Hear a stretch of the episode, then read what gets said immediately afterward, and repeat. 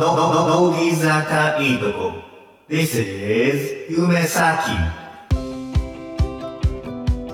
こんにちは。乃木坂46のいいとこです。本日紹介するいいとこは、60分で乃木坂ファンになる最強の再生リストということで、乃木坂の良さをギュッと詰め込んだ YouTube の再生リストを作りましたので、それをご紹介したいと思います。えー自分で見たりだとか、あと乃木坂を好きになってもらいたい方に見せたりしてください。最後まで聞いていただけたら嬉しいです。今回作った再生リストはこの配信も含めて60分ということで時間がないので通販番組みたいに勢いよく喋っていきます、えーこの配信は本の目次のようなものだと思っていただければなと思います。この目次を聞いていただいた後に再生リストの動画を見ると最高になるように作り込んであります。で、まず最初にご紹介したいのは、こう皆さんの乃木坂の歌のイメージっていうのをひっくり返したいんですね。で、乃木坂の歌っていうと、こうアイドルらしく、キャピキャピ楽しく歌ったりだとか、あとはゆるふわにね、歌って踊ったりだとか、そういうイメージがあると思うんですけども、これを見たらそのイメージが変わると思います。で、それが何かっていうと、シングアウトの MV ですね。で、MV というのはミュージックビデオの略なんですけども、まあ、いわゆる PV みたいなものだと思ってください。で、乃木坂にはね、ダンスが綺麗な曲っていうのがまあたくさんあるんですけども、その中で選び抜いた1曲がこのシングアウトっていう曲です。で、見どころは大きく2つあるんですけれども、1つはダンスですね。こう、アイドルのダンスみたいなものを想像すると多分軽いショックを受けるんじゃないかなと思います。で、ポイントはセンターの斎藤飛鳥ちゃんですね。斎藤飛鳥ちゃんのしなやかで女性らしくて優しい、でも力強いダンスっていうのがすごい特徴になっています。で、それから衣装ですね。メンバーがくるってターンした時に一番綺麗に見えるように計算し尽くされた衣装になってますので、そのメンバーのね、ターンにも注目していただきたいなというふうに思います。で、二つ目に紹介するのが、今度、さよならの意味というミュージックビデオです。で、さっき MV と PV は、ま、同じものだというふうにあの説明したんですけれども、それは分かりやすくするための大嘘なんですよ。で、PV っていうのは、プロモーションビデオっていうところで、その楽曲を売るための映像なんですね。で、MV っていうのはミュージックビデオの略で、その曲を題材とする映像作品なんですよ。なので MV っていうのはそれ自体が映像作品なので位置づけが全く違うんですね。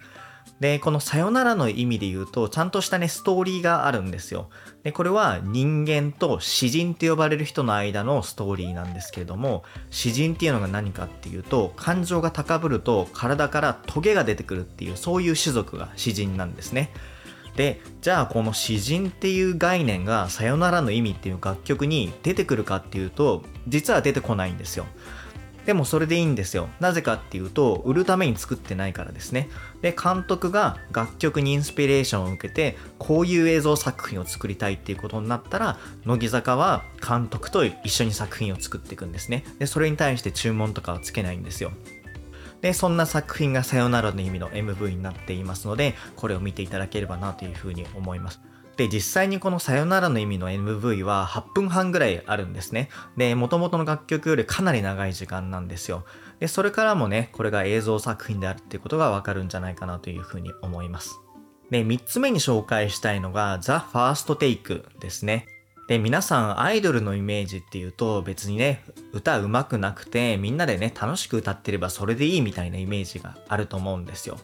で、ちょっとそのイメージをね、ひっくり返したいんですけども、この The First Take って何かっていうと、YouTube のチャンネルなんですね。で、いろんなアーティストがこの The First Take っていうのに出るんですけど、特徴としては撮り直しなしの一発撮りなんですよ。で、このファーストテイクっていうね、チャンネル聞いたことあるっていう方もいるかもしれないんですけど、なぜかっていうと、これが超メジャーなチャンネルで、700万人が登録していて、25億回再生されてるんですよ。25億回ってすごくないですか？ということで、この The First Take っていうのは日本の音楽業界におけるレジェンド的なチャンネルなんですね。で、このレジェンド的なチャンネルに乃木坂のメンバー3人が出演したことがあるんですね。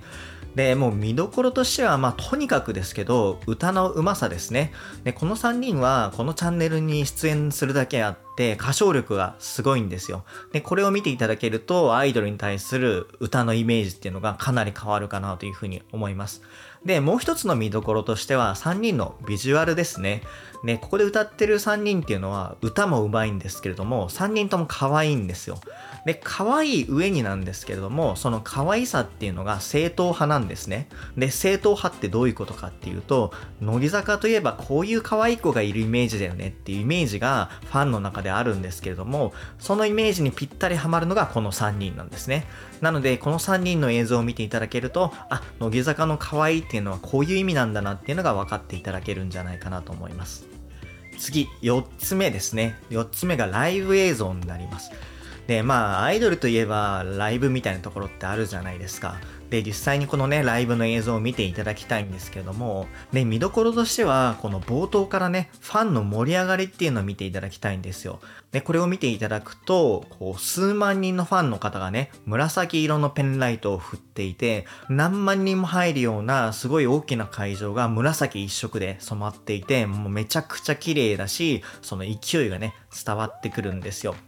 で、もう一つは楽曲ですね。で、さっきまではそのアイドルらしくないね、曲がたくさんあるって言ったんですけども、で、ライブで盛り上がる曲っていうと、やっぱりアイドルらしくて、明るくて元気が出る曲っていうのがね、やっぱりライブで盛り上がるんですけども、その様子を収められているので、この動画を見て、あ、乃木坂のライブってこういう風に盛り上がってるのねっていうのを感じていただければなという風に思います。で、最後にご紹介するのが、乃木坂工事中っていうテレビ番組ですね。で、この乃木坂工事中っていう番組は YouTube で無料で見れるんですね。で、無料っていうのは YouTube に違法アップロードされてるっていうわけではなくて、これは公式サイトに上がってるんですよ。で、上がってるっていうのも直近1週間分とかじゃなくて、1年分以上が全部配信で上がってるんですね。で、ファンの方はこういう配信を何回も見てね、楽しむわけなんですけれども、皆さんも乃木坂にハマればね、この1年分以上のテレビ番組が見れるので、きっとたくさんの乃木坂のいい面が見れるんじゃないかなというふうに思います。で、今回ご紹介するのが、乃木坂46反省大賞っていうもので、その半年の間に起きた出来事の中で、あ、こうすればよかったなとか、こういうことが起きちゃったんですけど、本当はどうすればよかったですかみたいなものを相談する番組なんですね。